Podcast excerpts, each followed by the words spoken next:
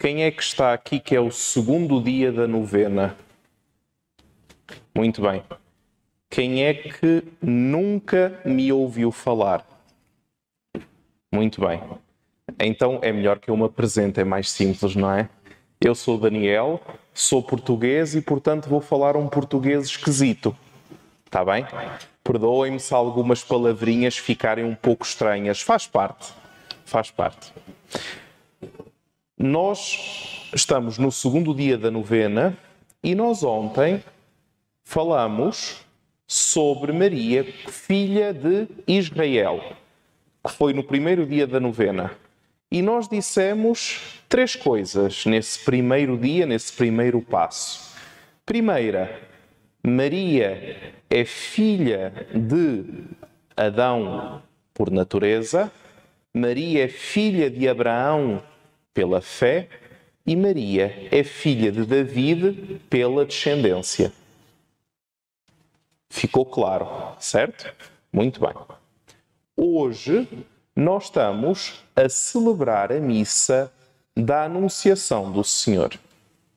Claro que alguns de vocês poderiam dizer, oh Daniel, mas nós celebramos isso no dia 25 de março, no quarto domingo do Advento, no dia 20 de dezembro. É verdade. Mas nós estamos a fazer uma novena.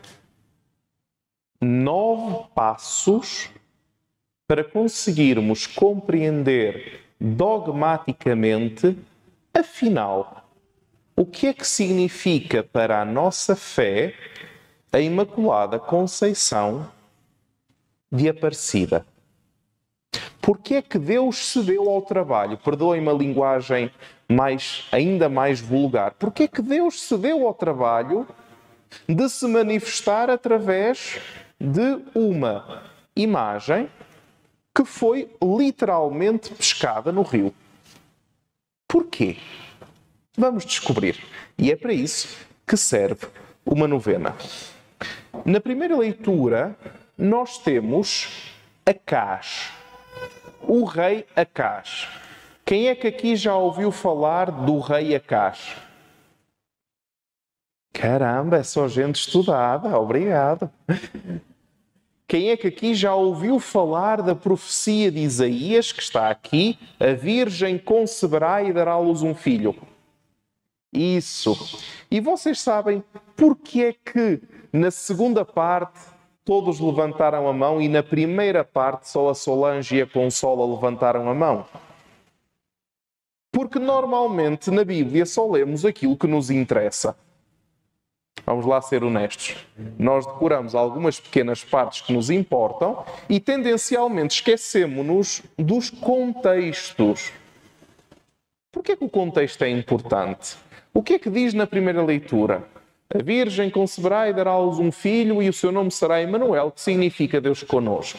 É isto que nós já temos na cabeça. Mas o que é que está antes? O rei Acás. Este rei Acás mais ou menos sete séculos, sete séculos antes de Cristo. O rei Acás tinha um problema no reino porque ao lado daquele pequeno reino tinha um grande reino chamado Assíria. Mas o problema do reino da Assíria é que os assírios não eram hebreus, eram idolátricos, sacrificavam aos deuses aquelas mesinhas todas, etc. E o rei Acás tinha duas possibilidades. Ou ele ia a direito, aliado na aliança que Deus fizera com Abraão na fé lá atrás, na aliança que Deus fizera com David, que o precedeu, estamos a falar da família real, não é? Ou ele começava a ser diplomata com o rei da Assíria e a vida corria-lhe bem eu fecho os olhos ao facto tu és idólatra e fazemos aqui negócios entre nós, pacificamos a vida e tudo corre bem. Esta, este é o contexto onde Isaías vai dizer isso. Mas Isaías, não contente, tenta salvar a caixa. É verdade, Isaías tenta salvar a caixa, Padre, graças a Deus. E vai-lhe dizer Pede ao Senhor teu Deus que te dê um sinal. E não importa onde o sinal pode provir das profundezas do abismo ou do alto dos céus. É o que diz. E Acas, o que é que vai responder? Imaginem só. Acas vai dizer: Não, eu não pedirei nenhum sinal, eu não quero tentar o Senhor Deus. Eu não vou pedir nenhum sinal, não. Então, incomodar a Deus Nosso Senhor, valha-me Deus. É o que ele diz. Porquê que, porquê que Acas diz isto? Porque faz um jogo de cintura. Eu estou bem com o rei da Assíria. Não vale a pena que o Senhor nosso Deus se incomode a dispersar os nossos inimigos. Eu vou ser amigo do meu inimigo. Bem, literalmente fez um contrato com o diabo. Estão a entender? Literalmente fez isso. Está bem. Isaías, como não tinha papas na língua, vai dizer a Acás: Muito bem. Ouvi então vós, casa Davi, será que achais pouco incomodar os homens e passais a incomodar até o meu Deus? Pois bem, o próprio Senhor vos dará um sinal. Vós, casa de David, ou seja, tu Acás, mas toda a vossa descendência real da casa de David. Eis que a Virgem conceberá, dará-los um filho, e o seu nome será Emanuel, que significa Deus conosco. O que é que aqui aconteceu? Não interessa o meu melhor, a minha vontade a que Deus me realize um sinal. Porque Deus diz e tudo é feito, Ele fala e tudo é criado. A ação de Deus na história não depende da minha autorização. Graças a Deus. Porque se dependesse de nós, minha gente, é melhor não. Muito bem. Então, até aqui, nós entendemos que Deus dá um sinal. Porquê? Porque Deus quer. Mas a CAS não está disponível para acolher o sinal de Deus. E, de facto, o sinal, este Emmanuel, aconteceu ao longo da história em várias fases.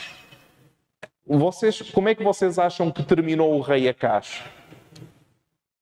mal, péssimo, como é óbvio, não é? Ninguém contrata com o diabo e está à espera que a vida lhe corra bem. Vamos ser honestos. Ao menos isto nós sabemos por intuição. E vai ser o filho dele que vai pegar no trono. Mas o filho dele é o Emanuel, o Deus conosco. Vai sendo, na medida em que o filho dele vai a escutar a palavra do profeta. Correto? Mas os séculos foram passando, a casa David cai, um, o Império Romano vem, no tempo já da Virgem Maria vem o Império Romano e temos como rei Herodes, que ao que parece não era boa pessoa. Quando Herodes vem, o sinal mantém-se. Por que é que este sinal do profeta se mantém? Porque hão de passar céus e terra mas a palavra de Deus não passará. Porquê? Porque é palavra de Deus. Não é a minha palavra. Minha palavra, quando eu morrer, passou. É palavra de Deus. É palavra eterna. Se há de cumprir até a mais pequenina vírgula. Porque a palavra de Deus não precisa de nós. A palavra de Deus é para nós para nós, não porque nós. Entenderam? A palavra profeta, por exemplo, não significa a pessoa que viu antes do acontecimento aquilo que iria acontecer. Isso chama-se adivinhação e não é cristã. A palavra profeta é aquele que vê, este pró, não é pré, é pró, profeta. É aquele que vê a favor das pessoas. Isaías disse uma palavra a favor de Acás para que Acás voltasse à fé. Mas Acás tinha fé? Não tinha. Acás tinha perdido a fé. E porque tinha perdido a fé, como diz a Sagrada Escritura, foi prostituir-se.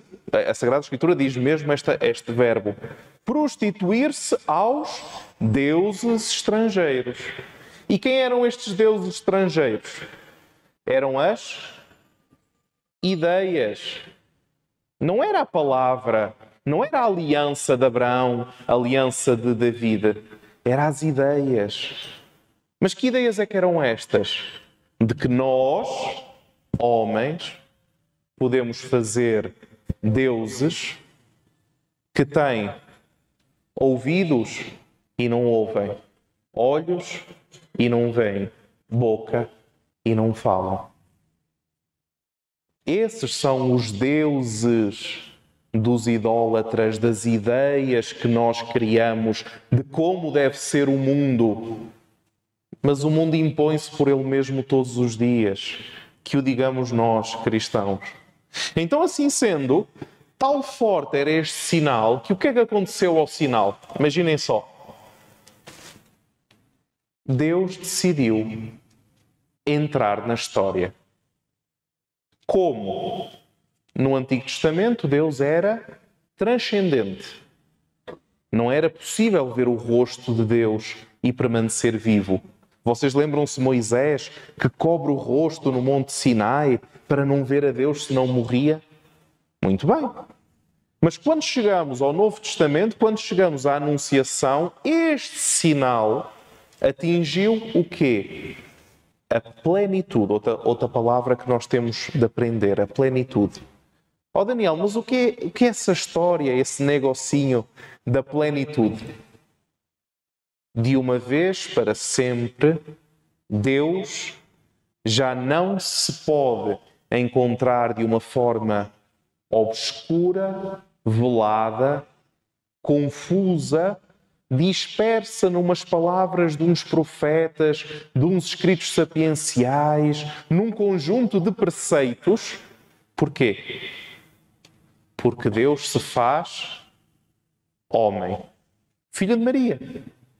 Deus, a partir desse sinal, agora vamos entender o Deus conosco, tem uma face, tem uma língua, tem uma história, tem uma memória.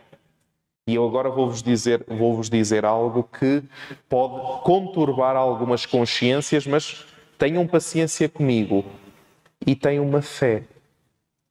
Jesus nasce como homem hebreu, certo? Jesus nasce como homem hebreu e ele vai dizer: Eu não vim revogar a lei ou os profetas.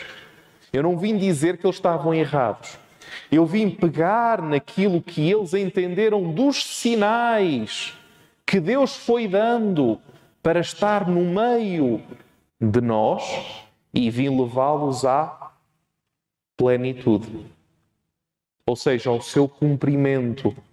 Porque na plenitude dos tempos nós temos a plenitude do sinal.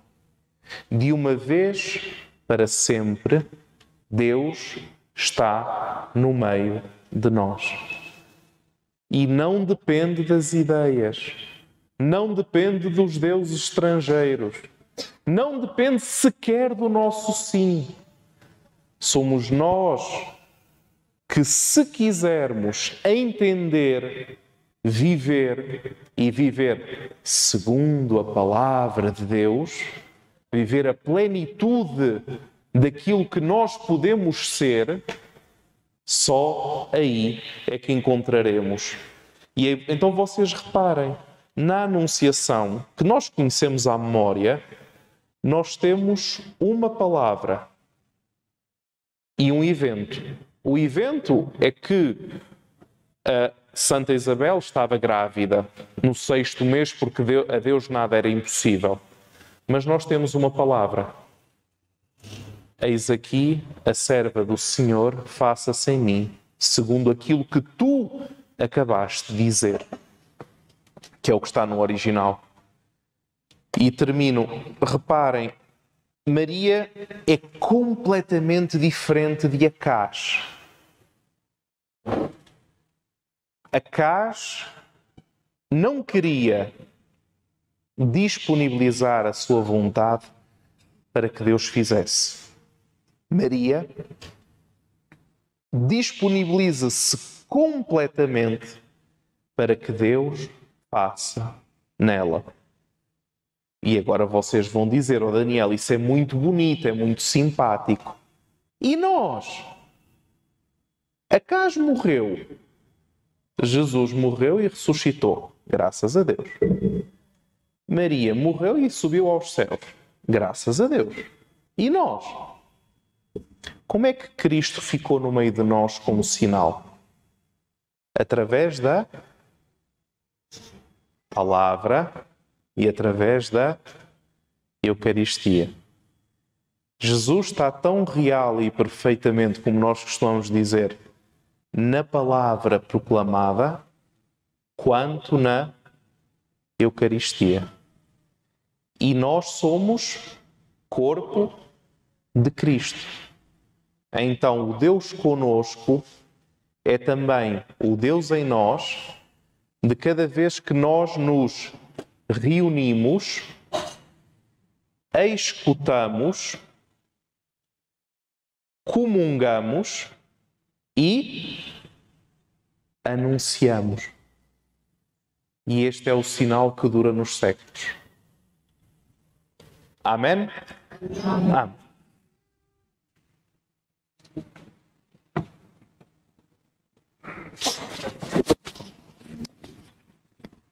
Fiquemos em irmãos minhas irmãs, e elevemos a nosso Senhor pela intercessão da Santíssima Virgem os nossos pedidos.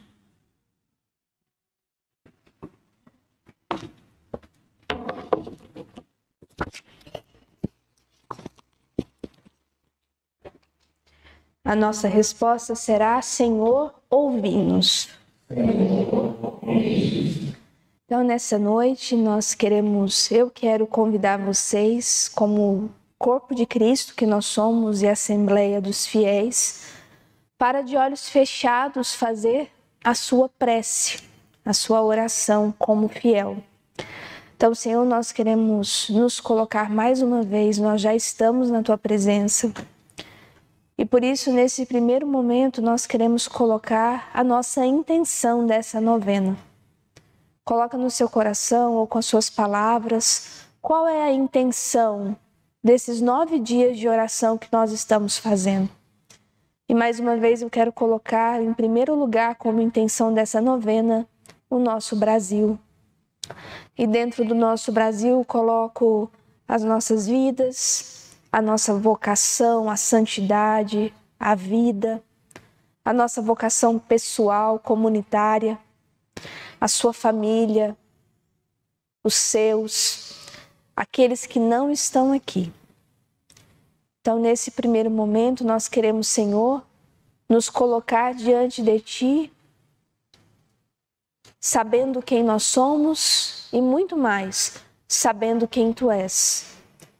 Então, pela nossa intenção nessa novena e por todas as nossas intenções como santuário, nós os pedimos. Senhor, ouvimos. Dai-nos a graça, Senhor, de reconhecer as grandes coisas que o Senhor nos faz todos os dias, como Maria, e sermos disponíveis à vontade de Deus. Nós vos pedimos. Deus se fez carne e habitou no meio de nós. Dai-nos a graça de viver como verdadeiros cristãos que acreditam que Deus está conosco em cada Eucaristia, na partilha da palavra e na presença do irmão. Pedimos. E por último, Senhor, nós te pedimos que o Senhor receba pela Eucaristia o corpo dos irmãos que sofrem. Então, nós queremos colocar nesse dia aqueles que têm sofrido no corpo e na alma. na mente, no psicológico. Colocamos, Senhor, nesse dia, compreendendo com a tua palavra que nós somos também o teu corpo, e sendo o teu corpo, nós comungamos na Eucaristia o nosso corpo e o corpo dos irmãos. Por isso, Senhor, nesse mistério revelado, nós queremos colocar o corpo daqueles que não podem estar aqui, aqueles que sofrem nos hospitais, aqueles que sofrem nos presídios, nas ruas, aqueles que estão nas nossas casas e que necessitam, Senhor, da consolação e mais do que isso, necessitam da tua presença. Por isso, Senhor, nós vos pedimos. Senhor.